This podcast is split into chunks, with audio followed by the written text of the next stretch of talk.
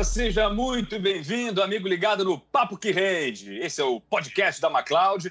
É a nossa conversa semanal né, sobre os principais assuntos do mercado financeiro. A gente vai trazer informação, debate, opinião, tudo para você entender melhor os desafios do mundo dos investimentos, né? E sempre daquela maneira nossa, informal, clara e descontraída. A gente pretende que você entenda tudo o que é importante do mercado financeiro e assim, claro, fazendo investimentos mais inteligentes. Vem com a gente, aumenta o volume do seu áudio aí. Vamos render essa conversa porque tem muito assunto. Bom, de uma maneira diferente essa semana, né? Eu, Rafa Ribeiro e nós da MacLeod estamos, claro, fazendo parte dessa iniciativa, tomando todas as precauções necessárias, sanitárias, sociais, contra a disseminação do coronavírus. Por isso, nosso encontro hoje é virtual, por Skype, com Carlos Eduardo Wing, João Gabriel Schlitter e o Caio César, nosso timaço. A gente está fazendo é, essa gravação pouco depois do fechamento da semana. E que semana, né? É, tivemos vários assuntos importantes para debater, muitos movimentos econômicos lá fora. A gente teve Estados Unidos e Europa já com as economias promovendo estímulos, medidas anticíclicas. Queria saber de você, João, como é que você avalia essa semana, que eu acho que deve ter sido uma das mais agitadas aí dos últimos tempos, né? É, foi uma semana complicada, você vê a bolsa aí oscilando bastante, mercado de juros, você vê o Fed anunciando aí mais algumas medidas aí de socorro para o mercado, tentando aos trancos e barrancos dar um aquecer essa economia aí que está difícil de, de segurar essa recessão. Assim, foi uma semana cheia de, de, de sustos, né? Sem dúvida. E aí, com isso, né, Caio, o dólar é, manteve a sua volatilidade, a sua imprevisibilidade, mas acabou fechando numa cotação que muitos esperavam ser quase impossível, né? Se manteve acima dos 5, beliscou ali os 5,30, mas manteve aí uma certa, certa previsão nessa semana. É, o, o Banco Central foi muito foi muito bom nos movimentos que ele fez. A gente teve até o anúncio da ajuda do Fed lá fora, é, mas eu acho que eles conseguiram controlar muito bem a volatilidade. Eu só queria acrescentar é, eu acho que e que semana vai ser o jargão de todas as semanas para esse mês, porque é, e que semanas que a gente está tendo, né? É verdade, fortes emoções nos aguardam aí. É, o Caio mencionou a questão do Fed, né? Os Estados Unidos anunciou um apoio a nove bancos centrais de todo o mundo, incluindo o Brasil, né? É, foi uma medida muito importante, é um gesto mais simbólico, né? não muito pelo valor. Eles vão oferecer swaps, né? que são as trocas de rentabilidade ali, de operações, é, vão promover no mercado uma liquidez, o socorro deve ser de 30 a 60 bilhões. E aí eu acho, Cadu, já trazendo esse assunto americano aqui para a pauta, que os Estados Unidos assumem um certo protagonismo né, nesse combate aos efeitos do coronavírus. O que, que você acha? Sem dúvida nenhuma, né? Acho que a principal economia, né? Mundial, ela tem esse papel, né?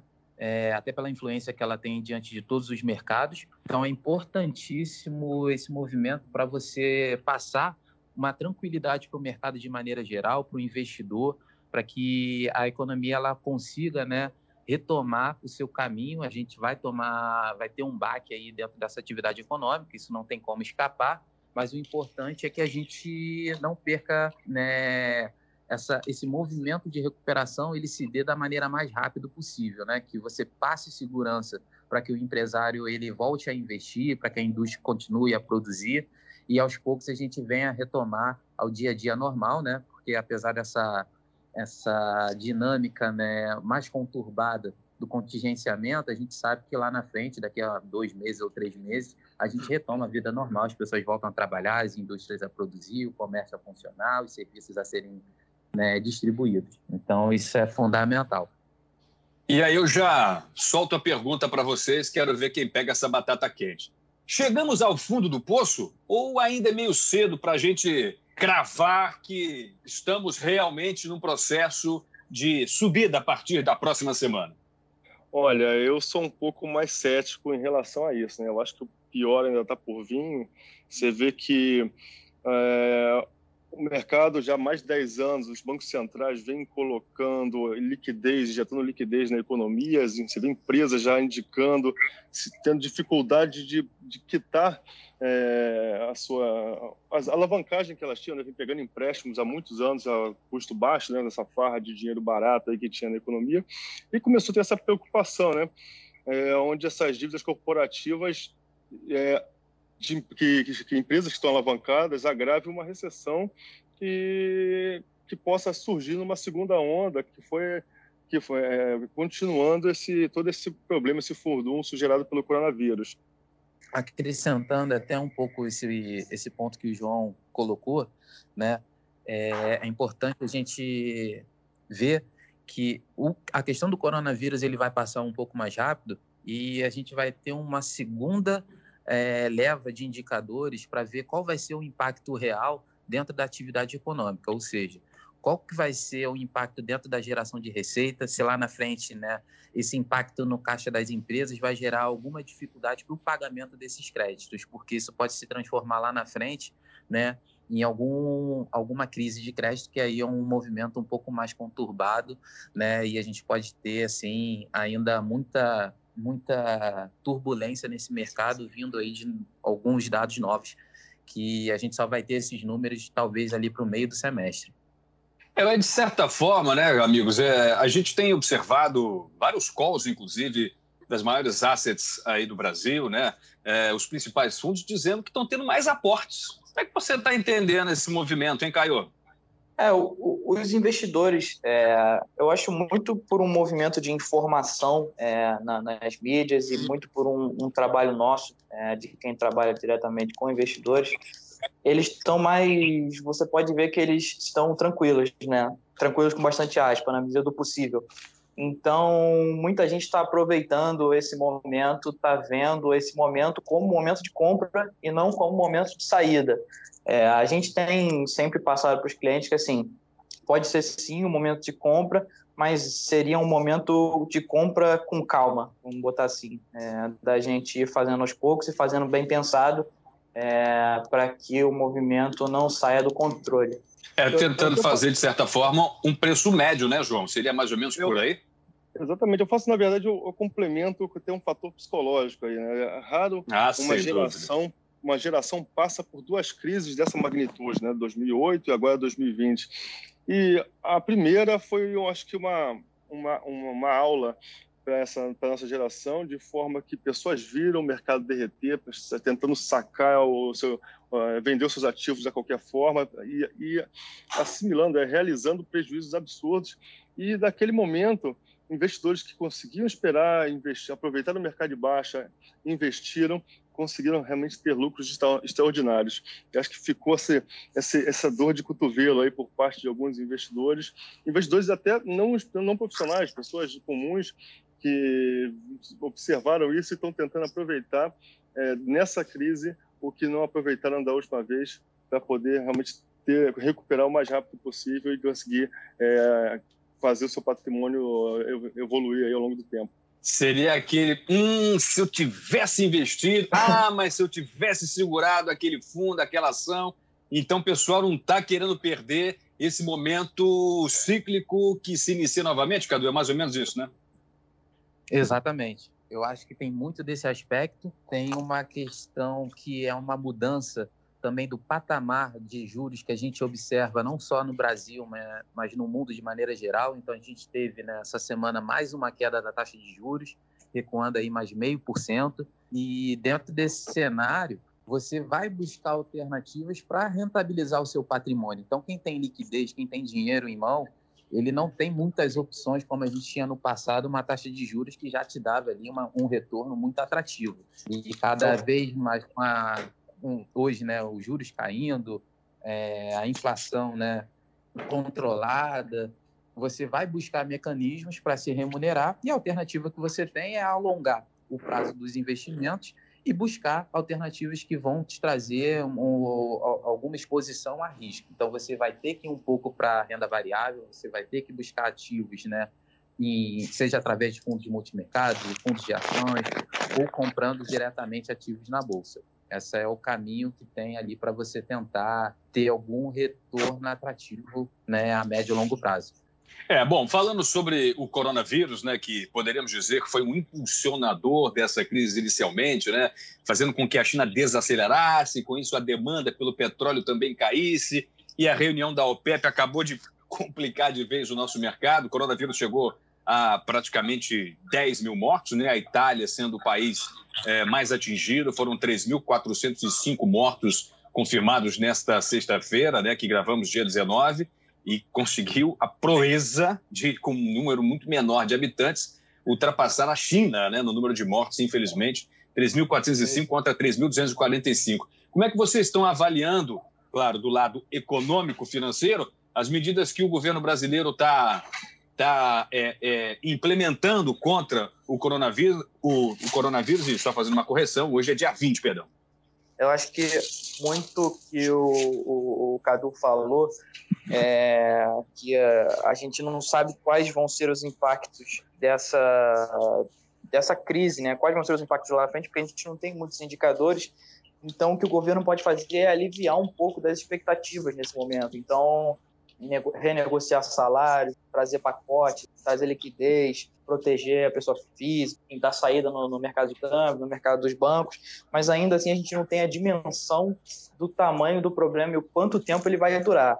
É, ainda as medidas elas não são efetivas porque eu acho que muita gente não sabe é, o que, que a gente precisa para resolver todo esse problema. Dentro do possível, eu acredito que a equipe econômica está dando um direcionamento, não está deixando ninguém, é, digamos assim, exposto. O consumidor, por si só, ele sabendo, ele tendo, passando por uma crise, né, ele já esperando, acompanhando tudo que tem acontecendo, é, de, é, redução da renda disponível, você vê, vai ter redução de salários, mais, mais que o governo é, faça todos esses, esses, esses estímulos, né, o cidadão ele fica receoso, ele começa a reter mais consumo no, num primeiro momento, para esperar o que vai acontecer, ver se a economia começa a aquecer, para depois, é, por segurança, fazer mudanças, né? se endividar, pegar empréstimos e, e, consumir. Então acaba que esse comportamento inicial de contenção do consumo pode é, gerado realmente por umas expectativas que foram deterioradas ao longo dessa crise, podem gerar um efeito ainda um pouco maior que possa, e com isso, reduzir todo o efeito dessas ações que o governo vem fazendo. Perfeito. Bom, e como é que vocês estão conseguindo conversar com os clientes, com os investidores, né? Tem muita gente preocupada, tem muita gente querendo aproveitar as oportunidades. Como é que vocês estão sentindo o humor dos investidores nesse momento? E, claro, estamos ainda, talvez, no início de um processo que vai ser lento, segundo os principais especialistas, tanto de saúde quanto de economia. É, tem bastante cliente né, preocupado. É óbvio que é um cenário que gera esse tipo de preocupação. A gente observou a Bolsa batendo aí quase 50% de recuo frente à última, o, topo histórico dela. A gente tem fundos aí que chegaram a ter retração de 30%, 40%.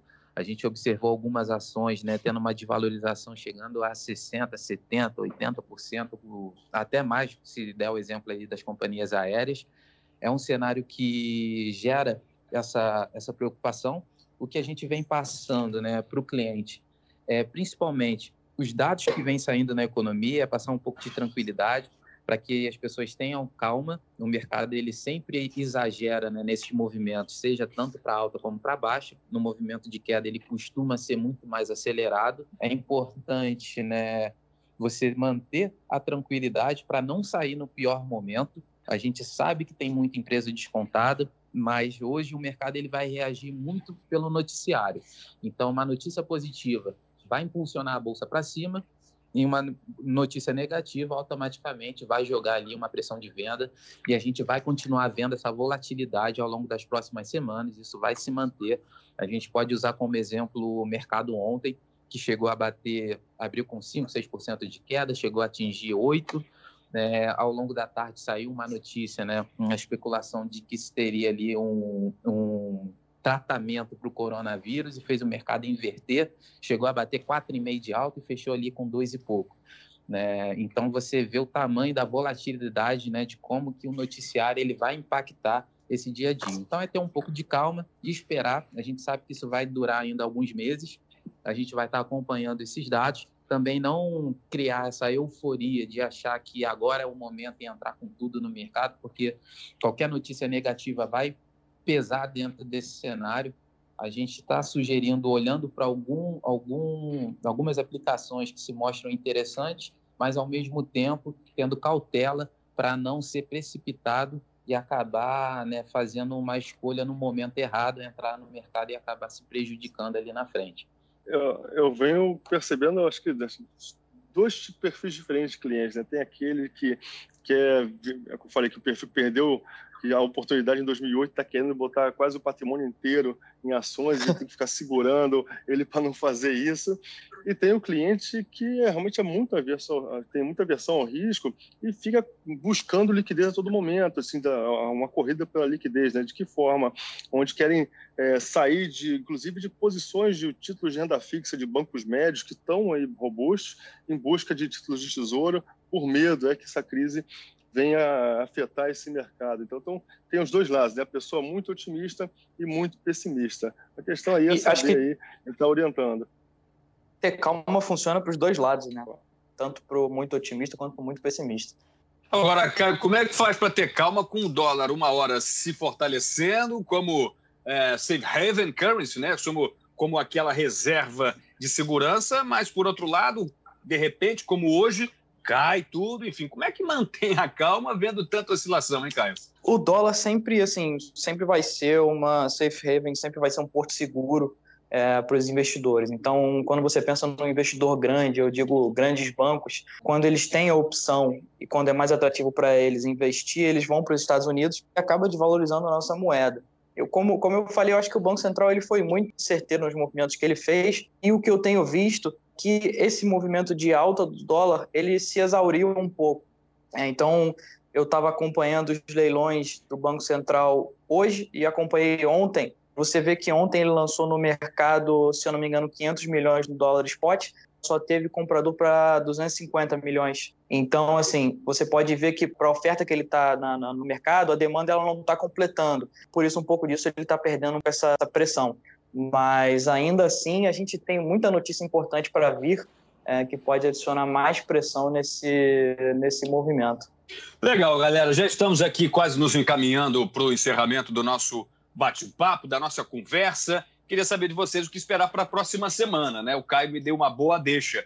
E aí, como é que a gente pode prever o que é que vai acontecer na semana que vem? Conseguimos traçar algum parâmetro? É, claro, não vamos mais uma vez mandinar, longe disso. Mas o que, que a gente pode esperar da próxima semana, hein, senhores? Eu acho que o Cadu ele resumiu muito bem, né? Toda essa incerteza é, que está no, no, no, investidor, no mercado como um todo, faz as pessoas tomarem decisões em, é, com base em noticiários, em jornais. Então, qualquer é, opinião que seja muito exaltada faz o mercado despencar, ou, ou surge um, um boato é, com uma, uma luz no fim do túnel, o mercado sobe para caramba, então muita volatilidade e realmente com uma imprevisibilidade tremenda em relação a que, que, como vai fechar a semana que vem. Eu, a minha opinião é que assim a gente é, mais para frente agora vai parar de olhar muito lá para fora e vai começar a olhar aqui para dentro. É, a gente vai enfrentar muita coisa aqui no Brasil é, em questões de saúde, em questões de contenção do vírus, em crescimento de, de contenção de, de, de, quebra de empresa, de banco. Então, eu acho que o nosso noticiário brasileiro vai, vai vir muito mais à tona do que as notícias do mundo lá de fora, porque acho que o peso das coisas aqui no Brasil vão, vão, vão aumentar bastante. Essa, essa é a minha aposta para a semana que vem. Concordo aí com a fala tanto do João como do Caio é, como eu tinha comentado, o noticiário é uma coisa que vai pesar bastante no movimento do mercado. Como o Caio comentou agora por último, o Brasil está entrando mais nessa linha, a gente vai ver as coisas evoluindo aqui e as medidas que vão ser tomadas né, a nível federal e a nível dos estados, tanto para contenção como para compensação, né, medidas para que os impactos econômicos se tornem menores. Mas certamente o que se pode esperar para a semana que vem, com certeza, é muita volatilidade no mercado, portanto a galera se segure aí nas cadeiras, a gente vai chacoalhar bastante ainda, mas isso faz parte, é ter, manter a tranquilidade, paciência, fazer os movimentos né, de forma racional e não deixar o emocional tomar conta né, na tomada de decisão. Isso é fundamental nesse, nesse cenário. Maravilha. Bom, galera, valeu mesmo. Demais. Gostaria de agradecer ao Carlos Eduardo Wing, João Gabriel Schlitter, o Caio César por mais esse encontro. E olha, gostaria de fazer um pedido especial também a todos vocês que estão nos ouvindo. Façam perguntas, comentários através do nosso canal no Instagram. Deixe também os seus comentários aí, seja pelo Spotify, pelo Apple Podcast, por qualquer é, agregador de podcast que você esteja nos ouvindo. Faça perguntas e comentários que a gente vai trazer nos próximos episódios. E eu prometo que eu leio todas as mensagens que vocês deixarem para a gente. E claro, não deixe de acessar o nosso site, macloud.com.br, para conhecer todos os nossos produtos. Obrigado, galera. Grande abraço. Nos encontramos na próxima semana. Muito obrigado pelo prestígio da sua audiência e até a próxima. Tchau, tchau. Valeu!